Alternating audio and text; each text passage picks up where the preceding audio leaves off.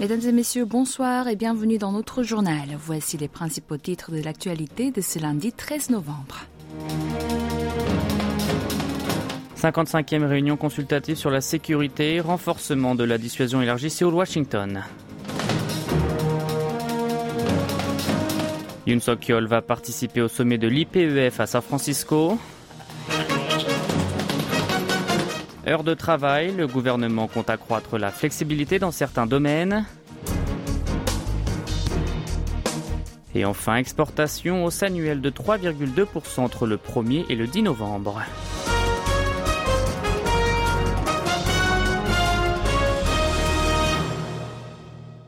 Le ministre sud-coréen de la Défense et son homologue américain se sont réunis ce matin à Séoul pour la 55e réunion consultative sur la sécurité SCM. Il s'agit d'un rendez-vous annuel entre les ministres de la Défense des deux alliés tenus en alternance en Corée du Sud ou aux États-Unis. Lors de cette rencontre centrée cette année sur la dissuasion élargie sud-coréano-américaine, Shin sik et Lloyd Austin ont abordé le renforcement de cette capacité dissuasive, notamment à travers le groupe consultatif nucléaire NCG. Les deux pays sont convenus de partager en temps réel les informations provenant des satellites d'alerte précoce américains en réponse aux menaces de missiles balistiques et nucléaires de la Corée du Nord. En conséquence, Séoul obtiendra immédiatement des renseignements sur les agissements de Pyongyang. En effet, l'armée spatiale américaine dispose de 10 satellites d'alerte précoce qui permettent de détecter en temps réel et avec précision les flammes émises lors d'un un tir de missile, quelle que soit la courbure planétaire, la topographie ou d'autres obstacles. Par ailleurs, Chine et Austin ont révisé la stratégie de dissuasion sur mesure bilatérale, une première en dix ans. Objectif, refléter les mesures visant à utiliser les armes conventionnelles de l'armée sud-coréenne et les capacités nucléaires américaines. Les deux ministres ont aussi planché sur la décision de suspendre ou non l'accord militaire intercoréen conclu le 19 septembre 2018 entre le président sud-coréen d'alors Moon Jae-in et le leader nord-coréen Kim Jong-un, ainsi que sur l'accélération de la coopération tripartite sécuritaire avec le Japon. Et avant cela, les deux ministres s'étaient entretenus dimanche par visioconférence avec leur homologue japonais. Objectif élargir les dispositifs de la coopération de sécurité et de défense. Shin Won-shik, Lloyd Austin et Minoru Kihara se sont ainsi engagés à partager en temps réel dès le mois prochain des informations liées aux alertes aux missiles dans le but de renforcer la capacité de détection et d'évaluation de ces derniers en cas de bravade de la Corée du Nord. Et dès janvier prochain, les exercices militaires tripartites seront renforcés, ce dans plusieurs types d'entraînement les discussions ont aussi porté notamment sur l'état d'avancement des mesures destinées à réaliser ce qui était convenu lors du sommet entre leurs dirigeants Yoon Suk-yeol, Joe Biden et Fumio Kishida en août dernier à Camp David aux États-Unis. Les trois ministres ont également planché sur le développement de la réponse trilatérale aux menaces balistiques et nucléaires nord-coréennes, lesquelles sont une véritable menace à la sécurité de la péninsule et de la région. La Corée du Sud et les États-Unis ont confirmé hier que le transfert du contrôle opérationnel en temps de guerre OPCON progressait bien. C'est ce qu'ont évalué Kim Seung-gyeom, chef de l'état-major interarmé sud-coréen JCS, et Charles Brown, patron de l'état-major interarmé américain, lors de la 48e réunion du comité militaire sud-coréano-américain organisée dimanche à Séoul. Les deux hommes ont observé des progrès significatifs, notamment lors de l'évaluation conjointe des capacités et des systèmes liés au transfert d'OPCON mené cette année. Lors de la réunion, Kim et Brown ont également discuté des questions de sécurité majeures telles que les provocations contenues de la Corée du Nord, dont les lancements de missiles et les menaces nucléaires. L'Américain a en particulier tenu à réaffirmer son engagement en faveur d'une dissuasion élargie et d'une défense de la Corée du Sud. En outre, les deux hauts gradés ont partagé leur accord sur l'importance de développer un système de protection combiné plus fort que jamais, et c'est dans le cadre du traité de défense mutuelle bilatérale. Le MCM se tient chaque année et en alternance à Séoul et à Washington depuis 1978.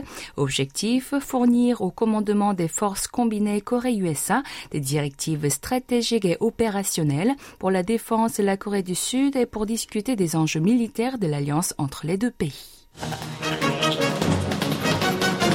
Le président de la République participera au sommet du cadre économique pour l'Indo-Pacifique, l'IPEF, qui se tiendra le 16 novembre à San Francisco aux États-Unis.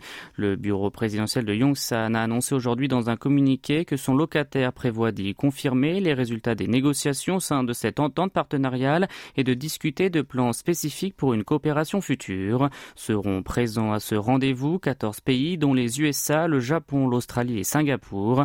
L'IPEF a été officiellement lancé en mai 2020 sous la direction de l'administration américaine de Joe Biden et évalué comme un organe consultatif pour répondre au partenariat économique régional global RCEP, un projet d'accord de libre-échange entre 15 nations situées autour du Pacifique dirigé par la Chine. Vous êtes à l'écoute du journal en français sur KBS World Radio. Le gouvernement prévoit de maintenir la durée hebdomadaire de travail à 52 heures, mais prévoit de rendre les systèmes actuels flexibles pour certains domaines et métiers. C'est ce qu'a annoncé cet après-midi le ministre de l'Emploi et du Travail lors d'un briefing au complexe gouvernemental de Sejong. Lee a aussi présenté les résultats d'une enquête sur les heures de travail. Celle-ci a été menée entre juin et août auprès de 6030 Sud-Coréens, dont 3830 employés et 976 employeurs. Rappelons qu'en mars, l'exécutif a annoncé un nouveau système permettant de travailler jusqu'à 69 heures par semaine, provoquant de vives réactions de la part des ouvriers. Selon le sondage, 48,2% des personnes interrogées ont répondu que le système actuel contribuait à la baisse du temps de travail sur le long terme. 54,9% des questionnés ont toutefois évoqué des difficultés pour répondre aux demandes et en fonction des industries et des métiers. Le nouveau dispositif avancé par le gouvernement consiste aussi à permettre aux salariés de gérer leurs heures de travail non seulement par semaine, mais aussi par une période de référence plus longue qu'un mois. En ce qui le concerne, 46,4% des travailleurs, 38,2% des employeurs et 46,4% du grand public y sont favorables. Ces pourcentages sont plus de 10 points plus élevés que ceux des sondés de chaque catégorie qui se disent en désaccord avec ce changement. Face à ces résultats, les travailleurs n'ont pas tardé à réagir. La Fédération des syndicats coréens a déclaré que l'exécutif avait essayé de cacher qu'une plus longue période de référence pourrait être utilisée à mauvais escient. Il a aussi critiqué le fait que le sondage avait été réalisé dans le plus grand des secrets. La commission spéciale du budget du Parlement a commencé aujourd'hui à examiner minutieusement le projet de budget pour l'année prochaine. Le parti du pouvoir du peuple, le PPP, la formation présidentielle, a mis l'accent sur le bien-être des personnes défavorisées. Il a souligné également qu'il faudrait s'occuper de l'essentiel au lieu de penser à augmenter les dépenses publiques. Quant à la réduction de l'enveloppe dédiée à la recherche et développement, il a déclaré prévoir ajuster le budget de manière à ce que celui-ci puisse être distribué aux domaines qui en ont besoin. En revanche, le Minju la principale force de l'opposition a émis des critiques sur ce budget qui, selon lui, a été établi de façon irresponsable et fait disparaître les moteurs de croissance. Le mouvement de centre-gauche a fait part de sa volonté de supprimer les fonds de réserve excessifs et les dépenses inutiles destinées aux relations publiques du bureau présidentiel de Yongsan. Il a aussi promis de restaurer la part supprimée de l'enveloppe dédiée à la recherche et développement. Une fois le projet conçu au sein de la commission parlementaire, il sera déposé au Parlement et doit être adopté avant le 2 décembre. Thank you. Les exportations de la Corée du Sud ont augmenté de 3,2% en glissement annuel au cours des dix premiers jours de novembre. Selon les chiffres publiés aujourd'hui par le service des douanes, le montant des expéditions s'est élevé à 18,24 milliards de dollars. Rappelons que les exportations mensuelles du pays du matin clair avaient subi des baisses consécutives depuis octobre 2022 jusqu'à septembre dernier et les chiffres étaient enfin repartis à hausse en octobre, une première en 13 mois.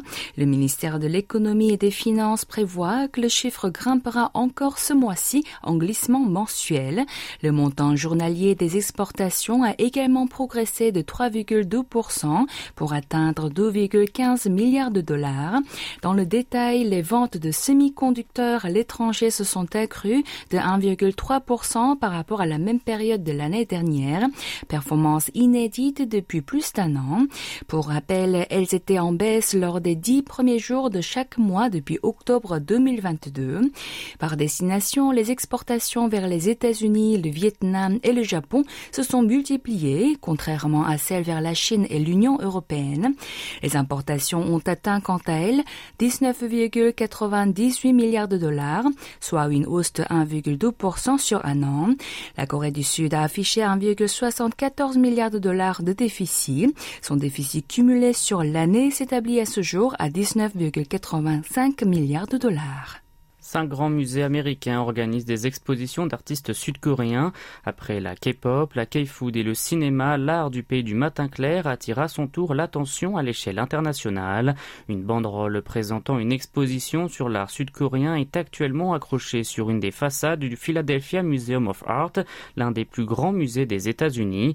Il s'agit de l'une de ses deux principales expositions pour cette année. La salle d'exposition est remplie d'œuvres de 28 artistes qui décrivent les temps troublés de la société sud-coréenne depuis 1989. La diversité de la culture coréenne est issue du mélange des réussites et des conflits sur fond de développement rapide du pays ainsi que de l'acceptation de la culture des nations occidentales. Elisabeth Agro, conservatrice de musée, a expliqué que les artistes participants racontaient des expériences propres à leur pays, l'histoire et d'autres récits personnels. En outre du plus grand musée d'art de Philadelphie, trois autres, le musée Solomon Guggenheim, le Metropolitan Museum of Art, situé à New York, et le San Diego Art Museum présente actuellement des ouvrages d'artistes du pays du matin clair, et une exposition est prévue au Denver Art Museum le mois prochain, où Hyun-soo, la vice-directrice du musée d'art de Philadelphie, a déclaré que l'attention portée sur la culture coréenne avait augmenté de manière globale. Le New York Times a écrit de son côté que les musées américains mettaient l'art coréen en vedette. Daniel Bryan, un des visiteurs, a avoué ne pas connaître grand-chose sur la Corée du Sud, mais profiter de cette exposition pour en savoir davantage.